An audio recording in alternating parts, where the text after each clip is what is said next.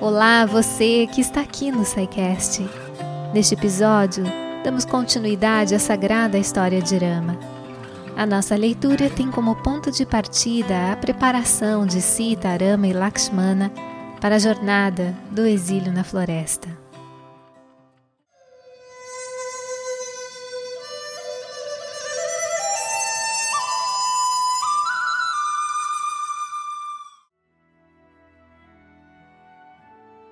Então, relembrando, no finalzinho do capítulo anterior, nós vimos que as mulheres ajudaram Sita enrolando em torno dela as vestes de eremita no estilo correto. Enquanto isso, Lakshmana também pusera as mesmas vestimentas silvestres de Rama, que decidiu que não devia haver mais demora. Os três prostraram-se reverentemente diante de Dasharata, que desmaiou diante da visão dos filhos nos seus trajes de asceta. Eles também se prostraram diante de Kaikei, que se achava de pé ali perto, e depois aos pés do sábio Vashista e de sua consorte. Então deram início à sua jornada em direção à floresta. Cidadãos de Ayodhya que haviam se reunido nos portões do palácio e os viram andando como eremitas, começaram a soluçar amargamente. Muitos ficaram tão chocados que caíram inconscientes. Outros bateram nas próprias cabeças em puro desespero. Na entrada do portão real, Rama prostrou-se novamente diante do sábio Vashista e proferiu algumas palavras, exortando o povo a manter a calma e defender a virtude. Disse-lhes que não deviam sofrer com o rumo dos acontecimentos e que retornaria a Ayodhya após os 14 anos de permanência na floresta. Declarou ainda que o exílio fora ordenado exclusivamente para o bem deles, para o seu próprio bem e para o bem do mundo inteiro. Em seguida, fez generosas doações aos pobres. Doou casas, ouro, terras e vacas a Brahmanes, para que estes pudessem celebrar rituais de adoração e sacrifícios sem restrições suplicou ao sábio que providenciasse a realização de sacrifícios védicos nas ocasiões apropriadas. Com as mãos postas diante dele, pediu: Santo sábio e preceptor, para estes, o povo, e para os meus pais, o Senhor representa os verdadeiros pais. Aconselhe o rei e exorte-o a governar o povo como trataria os seus próprios filhos. Quando ouviram essa súplica feita em seu nome, os súditos ficaram tristes e inconsoláveis. Alguns bateram no peito, amaldiçoando-se por haver perdido a sorte de ser governados por um príncipe como aquele. Outros infligiram ferimentos às próprias cabeças, e alguns rolaram pelo chão, lamentando-se em voz alta.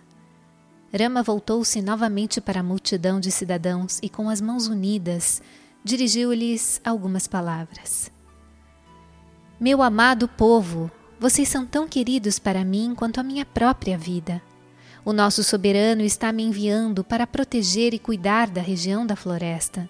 Não entretenham nenhuma animosidade contra ele por esse motivo. Protejam-no e orem por ele em todos os momentos. Acatem as suas ordens, façam-no feliz e, por sua vez, sejam felizes. O seu amor por mim não deve levá-los ao desamor pelo rei nunca lhe desejem mal. Serão amados por mim apenas aqueles que trabalharem para a felicidade dele após a minha partida para a floresta. São essas as pessoas realmente devotadas a mim, as que fazem o que realmente me apraz. Cumpram este meu desejo, honrem estas minhas palavras, façam-me ditoso. Meu querido povo, estando separada de mim, a rainha Cauchalhá, minha mãe, naturalmente mergulhará na tristeza. Toda mãe em situação semelhante sofreria uma angústia insuportável. A vocês, que são inteligentes e cheios de compaixão, imploro que façam o possível para confortá-la e aliviar a sua dor. Em seguida, chamou o ministro Sumantra para perto de si e solicitou-lhe: Sumantra, agora vá até o pai, aconselhe-o e acalme-o. Esta é a tarefa com a qual você tem que se ocupar. Abatido pela dor, Sumantra permaneceu em silêncio, as lágrimas escorrendo-lhe pelo rosto. Não pôde conter o seu sofrimento. Soluçou e chorou alto. Outros ministros que estavam ao seu redor, assim como os assessores presentes, tentaram trazê-lo de volta a um estado de tranquilidade e coragem. No entanto, como estavam demasiado tristes para ficar ali, dirigiram-se ao palácio conforme a determinação de Irama. A cidade inteira estava profundamente imersa em um vasto mar de tristeza. Enquanto isso, Dasharata havia voltado a si do desmaio e tomado consciência do que acontecera. Rama, Rama! lastimou-se. Tentou levantar-se, porém, oprimido pela dor, caiu novamente ao chão.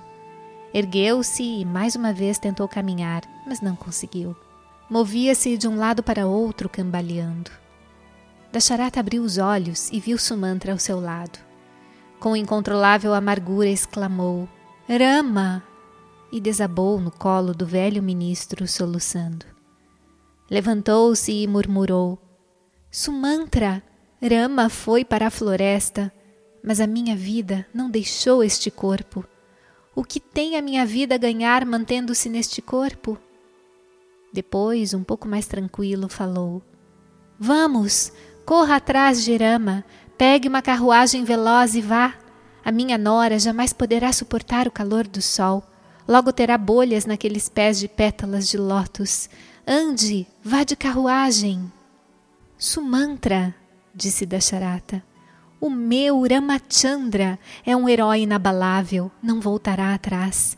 Ninguém poderá alterar ou obstruir a sua resolução. Esforços para modificá-la serão inúteis e só lhe causaremos sofrimento com as nossas tentativas. Além disso, Rama é um firme adepto da verdade.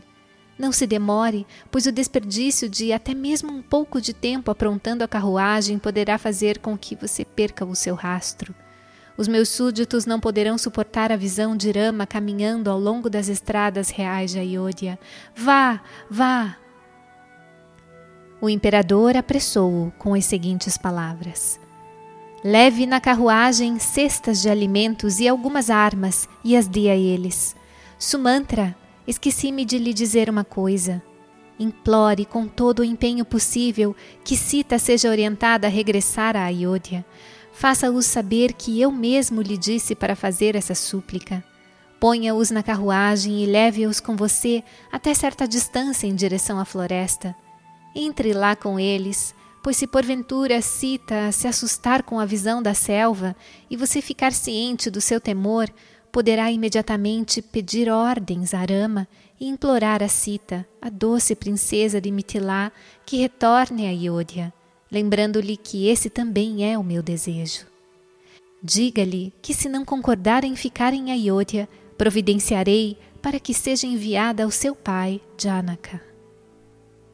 Dasharata repetiu muitas vezes essas palavras. Depois, cheio de dor pelas imagens que elas evocavam, perdeu a consciência e rolou pelo chão. Logo depois levantou-se e exclamou com grande aflição: Sumantra, por que desperdiçar tempo e palavras? Traga o meu Rama, traga Lakshmana e Sita até mim agora. Deixe-me ver todos três. Decida-se a fazê-lo para que eu fique feliz. Então solicitou tristemente a Sumantra. Vá depressa, não se demore. Leve a carruagem até onde eles estão e a conduza até o ponto além do qual ela não possa mais prosseguir. Talvez seja possível viajar de carruagem por três ou quatro dias. Ao final desse período, deixe-os descer e continue a observá-los até que estejam fora do alcance da sua vista, antes de regressar para me trazer notícias sobre a sua saúde e segurança. Agora parta não fique aí parado na minha frente. Vá! E assim, Dasharata mandou que o ministro se apressasse. Inclinando a cabeça em acolhimento à ordem do imperador, Sumantra prostrou-se aos seus pés e aprontou a carruagem. Alcançou Sita, Rama e Lakshmana, que seguiam a pé ao longo das estradas da cidade. Transmitiu-lhes o que o imperador lhe havia dito e depois que se sentaram no interior da carruagem, partiu em direção à floresta. Em ambos os lados da estrada real, cidadãos aglomeravam-se em massa, chorando e se lastimando, enquanto Sumantra tentava exortá-los a controlar as emoções e manter a calma. Cruzaram os limites da cidade e seguiram um pouco mais adiante. A população da capital corria atrás da carruagem como uma só multidão em pânico, levantando nuvens de poeira que se elevavam alto nos céus. Não se via nenhum sinal de estrada ou de chão, e sim uma vasta planície de pessoas aflitas. Velhos, mulheres, homens, jovens e fortes, brahmanes, todos gritavam em uma só voz em meio a soluços: Rama! Rama! Leve-nos com o Senhor! Não nos deixe para trás! As ruas de Ayodhya ficaram vazias. A cidade quedou-se tão silenciosa como se estivesse adormecida. Sobre todos os tetos, como um manto pesado, caiu a escuridão. Alguns homens e mulheres que não podiam viajar ficaram desamparados na estrada, estáticos como troncos. Muitos trancaram as portas e passaram os dias em extrema angústia, evitando comida e bebida e rolando pelo chão no local onde estavam na ocasião da partida de Rama. Alguns aguardaram o retorno do príncipe ao cair da noite, na esperança de que a compaixão pudesse induzi-lo a voltar para o seu amado povo. Nesse momento, surgiu Dasharata sentado em uma carruagem. Ele gritou bem alto: Rama! Rama! Sumantra! Sumantra! Parem essa carruagem!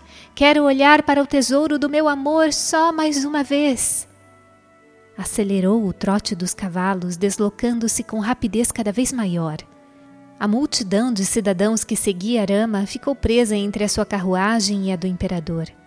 Muitos estavam tão exaustos que tombaram ao chão.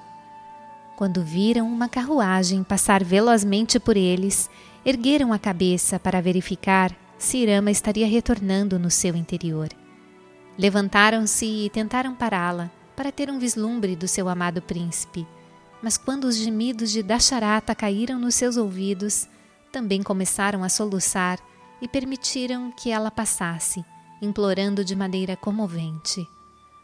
Ó oh, rei, vá logo, traga de volta o nosso Ramachandra.